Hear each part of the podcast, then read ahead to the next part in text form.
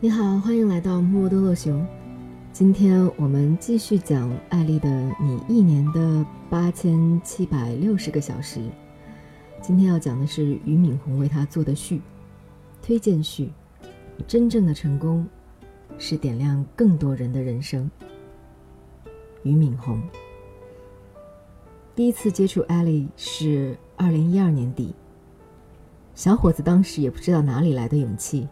直接发邮件让我转发他酷爱英语课程的视频。当时社会上正热议切糕问题，也许有些敏感。这个新疆小伙用一段中英文课程，在幽默的调侃中普及了很多知识。大多数人觉得切糕问题是地域歧视，但他升华到了教育的层面。这份独立思考的能力，让我记住了他的名字。第二次见到他是二零一三年春节，两个会议间隙，艾丽勇敢甚至有些鲁莽地找到我，拿出一份详细剖析自我的报告。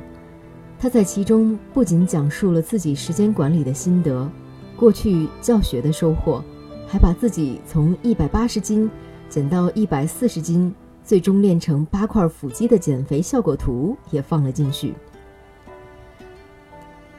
我当时只给他抛下一句话：“尽全力成为新东方最优秀的老师之一。”两年下来，他做到了。他成为了新东方教育集团近两万名教师中最年轻的演讲师，并担任集团培训师，也在社会各界产生了不小的影响。很多人可能看到的艾丽是坚毅、永不抱怨、永不言弃的一面。作为一个年轻人，他也有莽撞甚至脆弱的瞬间。有段时间，他情绪非常低落，给我发了几封邮件，怀疑自己是不是不应该离开自己熟悉的工作岗位，而转去教大学生。他甚至说自己都快抑郁了，还找了心理医生。好在他最终挺了过来，担负起了家庭的重担，也活出了不一样的精彩。父亲的因公殉职让他对人生有了新的体悟。他说：“愿我所见之人、所立之事，哪怕因为我有一点点好的改变，我就心满意足了。”坚持每天七点前起床，并发微博鼓励更多的人早起、读书、健身。无论一个人有多长的自控力，每天工作到深夜。然后第二天早上还要六点钟起床，都是痛苦的。有几次深夜里我们通过微信谈工作，他忽然就没了动静。后来我才知道，他疲惫的在椅子上坐着睡着了。艾丽很少说起自己的不容易，对于别人对她所做的不好的事，她绝口不提，只是默默的做自己认为应该做的事。尽全力帮助和温暖更多的人，他的真诚并非不谙世事的单纯。他所经历的困难超出了绝大多数同龄人所能承受的限度。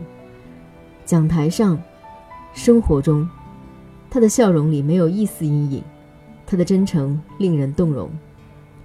三年，一千多个日夜，对自己无限严苛，对他人无限宽容。他也许并不完美，但没有一刻停止过对卓越的追求。二十年前，我的理想是出国，经历了种种努力之后，依然没有如愿。我创办了新东方，发现了人生的另一条路，帮助中国学生攻克英语难关，实现他们的出国梦。这不仅关乎于某项考试拿到国外学位，更关乎提升自信、塑造人格。如今，二十六岁的艾丽被贴上了许多标签：成功、青年精英、正能量、励志男神。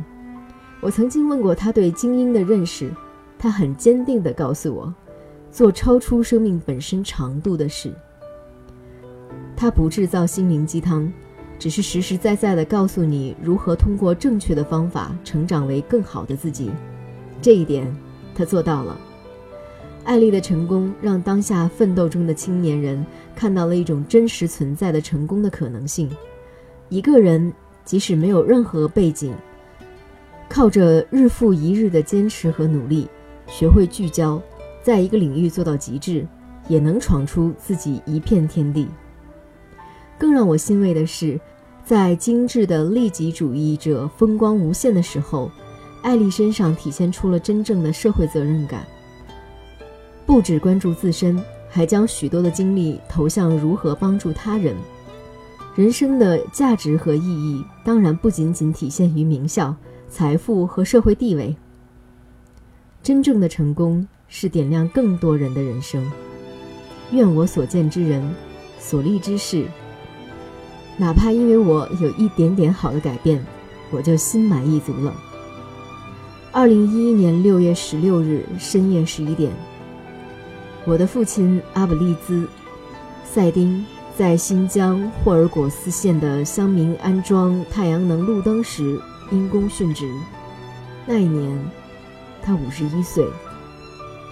此时，距离我从北大毕业只有十五天。